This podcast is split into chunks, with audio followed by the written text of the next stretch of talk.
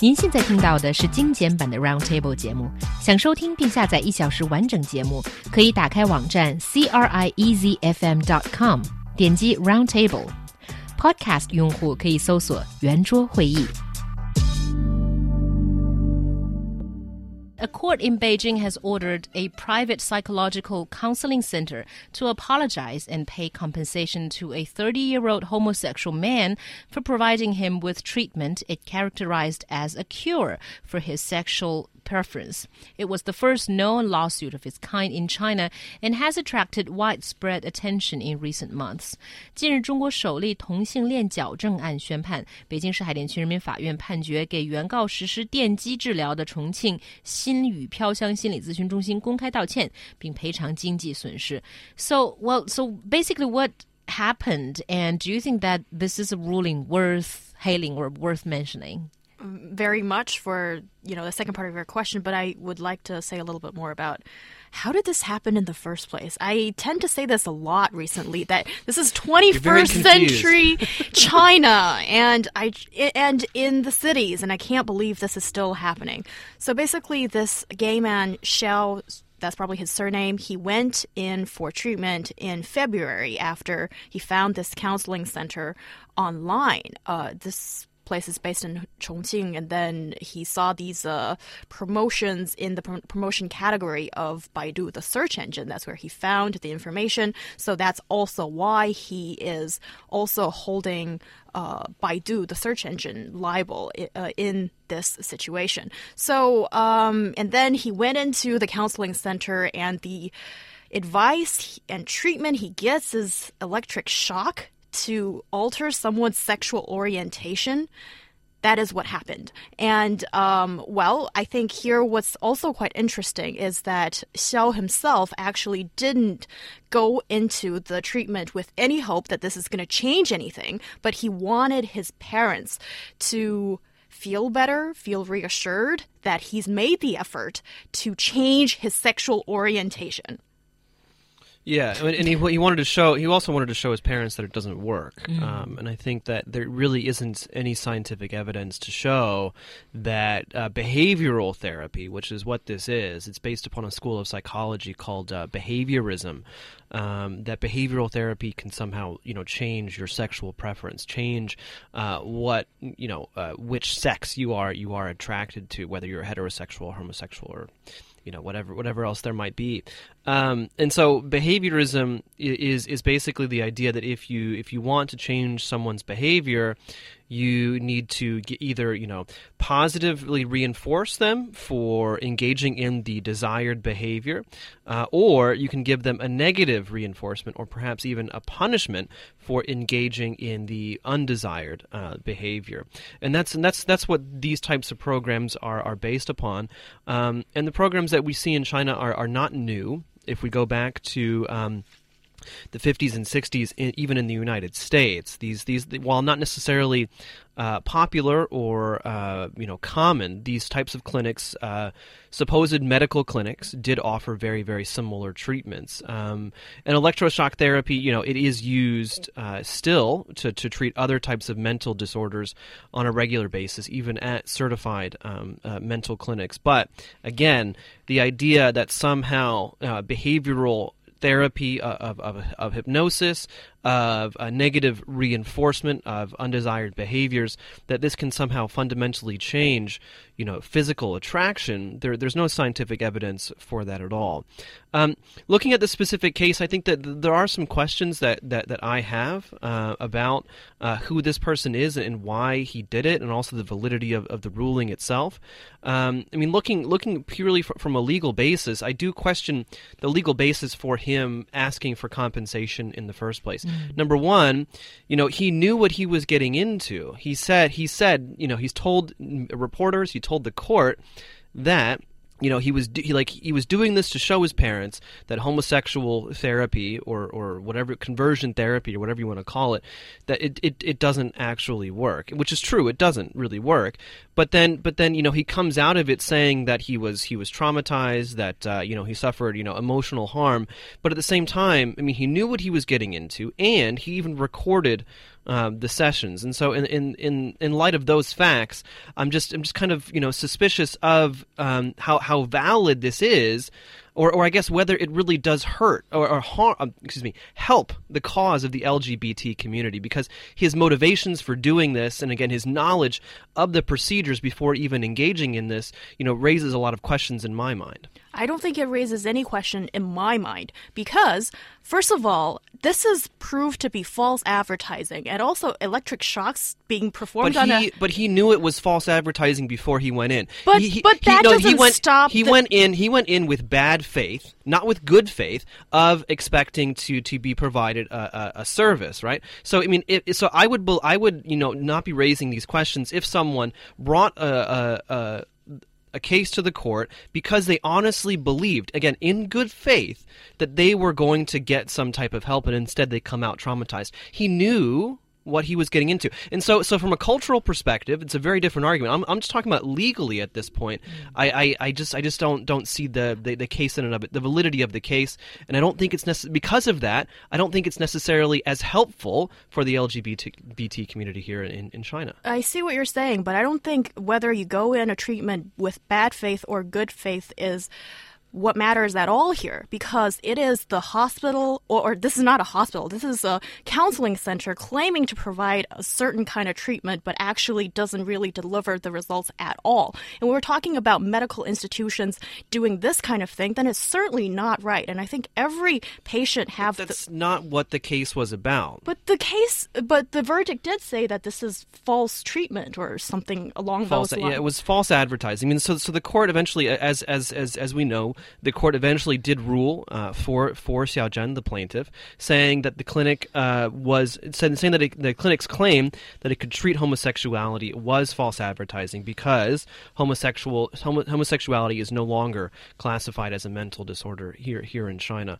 Um, but again, I mean, but they're but they're ruling only on on the false advertising. They're not they're not ruling on you know the legality of of, of you know uh, of uh, electroshock therapy for for gay people who want to be um, converted. All they're doing is talking about advertising. And so again, that's why I'm not so sure how helpful the case actually is. But in that sense, the court did state that the homosexuality was not a mental disorder. But that's but that's a scientific fact. I mean, Right. I mean, I mean, I mean, according to China's psychologists, according to international Right, but if they if homosexuality if eh, sexuality is not a mental disorder, then any effort to tend to treat it seem to be, you know, in the wrong. And this this is actually one part that I sort of agree with John. When I looked at the verdict, what my most the part that I'm most concerned about is this sort of service should be closed down, banned when you're trying to use electric shock to cure some alter someone's sexual orientation. That should be stopped altogether. But that's not mentioned at all. And I think that's probably what's most relevant and probably helpful Right. for the LGBT community in Right. the long run. Yeah, and, it, and it's interesting too because I mean, you know, LGBT activists here in China. I mean, they're they're saying. I mean, really, a lot of the comments are, have nothing to do with the legality of the clinics or anything like that. Rather, uh, what they seem to be emphasizing is that uh, younger. Uh, homosexual men and women can kind of get some support and point to this case um, uh, you know, when when talking with their family, when talking uh, with their parents about their um, sexual orientation, and especially if they are, you know, trying to consider whether or not uh, to come um, out of the closet.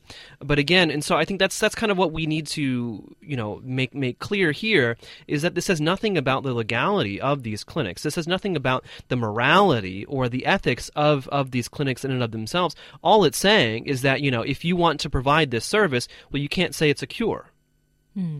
Yeah, I think that's true, and that sort of limits the importance of this verdict. But also, I th- would think that, you know, thinking about China's current situation, we're looking at a country that has just taken homosexuality out of the mental Two- disorder. 2001, so it's been Right. 13 years. Uh, it has been a long time, but uh, but it, it- I'm just saying that in this day and age, at this moment of social development, it's still very hard for you to ask the official system, you know, whether it's the government or the legal system, Right. to actively do something and protect uh, the LGBT community's interests. Although there have been uh, some some specific regulations to protect AIDS patients' interests and HIV patients' interests. I don't think we see any specific statement well, even, protecting but LGBT's even then, interests. but even then, I mean, as we've seen, you know, from from last week case of, of Kunkun, the eight year old boy um, who was was you know almost forced out of his village because he he tested positive for HIV. Mm.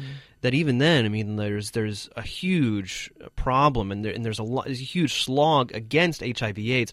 I think the reason that people can talk about AIDS and and, and other se- other sexually transmitted diseases now um, is because there there still is you know a way to separate it kind of out of sexuality. So AIDS is AIDS, HIV AIDS, we need to help those people, but but what we don't talk about is how it's necessarily transmitted, especially outside of a medical context. Mm. I think there has been more discussion about um, the current situation of AIDS and HIV, how uh, the people carrying those viruses or their situation or the ways of transmitting it. But I think when it comes to um, homosexuality, there has been a lot more discussion online in the private sphere, and also I see a much greater acceptance of such a con- well it's not a condition such a situation right. of people but when it comes to the public sphere i think there still lacks discussion and i think that that's also why this um, case sets sort of an important precedent, not really in a legal sense, but as an example,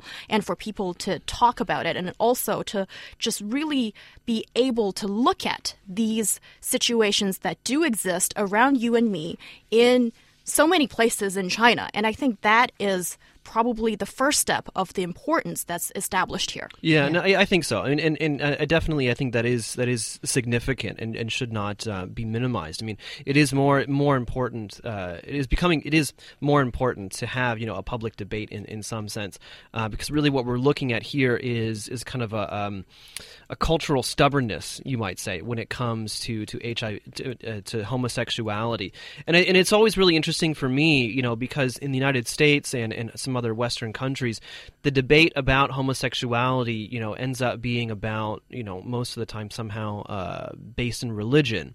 Whereas here in China, it is it is a bit different. You know, it has mostly to do with well, if you're if you're a homosexual, that means you're not going to be you know making babies, you're not going to be getting married, uh, and and and and having and have, being a father or or being a mother, um, and, and you know passing on, uh, making a new generation of of the bloodline and, and things like that.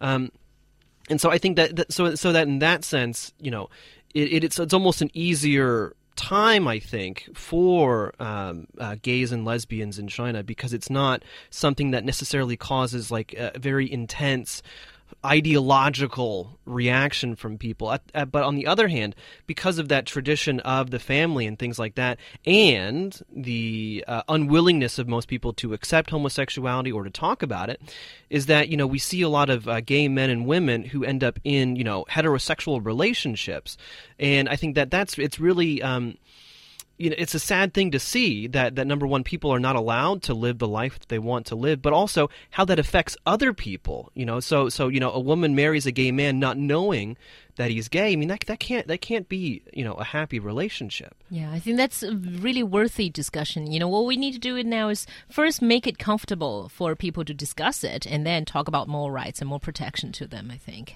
and also I think it's very important for the family to welcome uh, a family member who who've decided that this is what he or she wants. Mm. And I think the family is really sort of the, the the, the safety area for this kind of thing when you feel comfortable coming out to your parents, to your family. I think that is also considered as sort of the most vital thing for a lot of the gay people. And here, I just have to say, for the uh, father and mother of Xiao, please, you know, just open your eyes and look at your son and uh, I, am sorry. I tend to feel very emotional when it comes to this kind of situation when your family can't even take that in. And I think for the parents, please, you just have to look at the situation and accept it.